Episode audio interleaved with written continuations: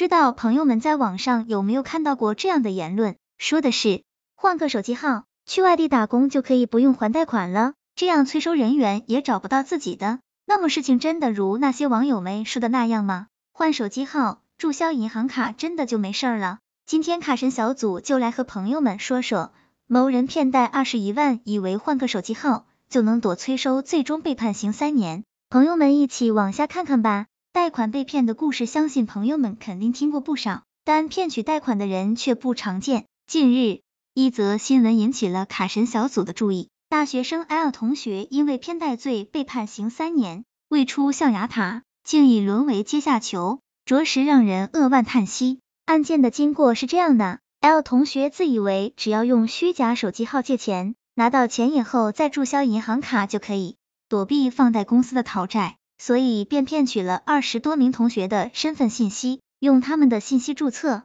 拿到钱后立即注销旧的手机号和银行卡。通过这个方法。L 同学一共骗贷二十一万，天网恢恢，疏而不漏。最后，L 同学被法院判处有期徒刑三年。那么，欠多少钱会坐牢？很多朋友们看到这个案子，可能想问：怎么那些欠了几个亿的都没有被判刑坐牢？为什么这个 L 同学只欠了二十一万就要坐牢？卡神小组告诉朋友们，其实并不是欠的多的就会坐牢，欠的不多的就没事。一个很简单的道理。抢了别人一块钱，那也是抢劫，并不是说因为数量少就不会被判刑。关键在于在网贷过程中是否有骗贷的行为，只要主观有骗贷动机，并且实施了，那就很可能被定罪乃至坐牢。这也是为什么欠了二十一万的 L 同学被定性判刑的原因。那么网贷逾期真的会坐牢吗？贷款诈骗罪刑法第一百九十三条是指以非法出有为目的，编造、引进资金。项目等虚假理由，使用虚假的经济合同，使用虚假的证明文件，使用虚假的产权证明做担保，超出抵押物价值重复担保，或者以其他方法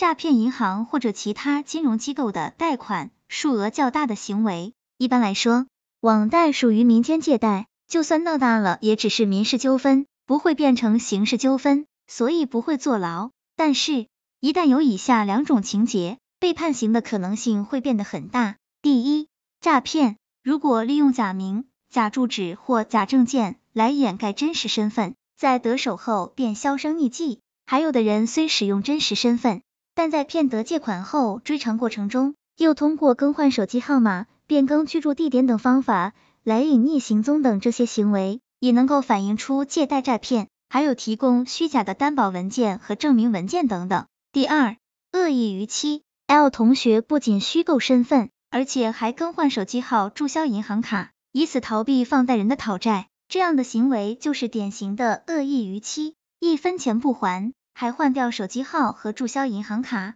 在金融机构眼里，这就属于故意不履行偿还欠款的债务。对这种行为，网贷公司一般会直接采取法律诉讼的形式。一旦被认定恶意逾期事实，有可能就会被判刑入狱。卡神小组总结，所以朋友们在网贷的时候，卡神小组建议朋友们一定要务必显示出良好的还款意愿，不要走所谓的捷径而毁了自己。卡神小组提醒朋友们，只要涉及资金往来和借贷的行为，一定要诚信待人，遵守契约精神，按时还款，只有这样才能更好的在这个诚信社会中发展进行下去。卡神小组对朋友们说，网贷也好，银行贷款也罢。如果真的遇到自己暂时无能还款时，一定要主动沟通和联系，只有这样才能避免出现 L 同学这种歧途。希望这个资料对朋友们有所帮助。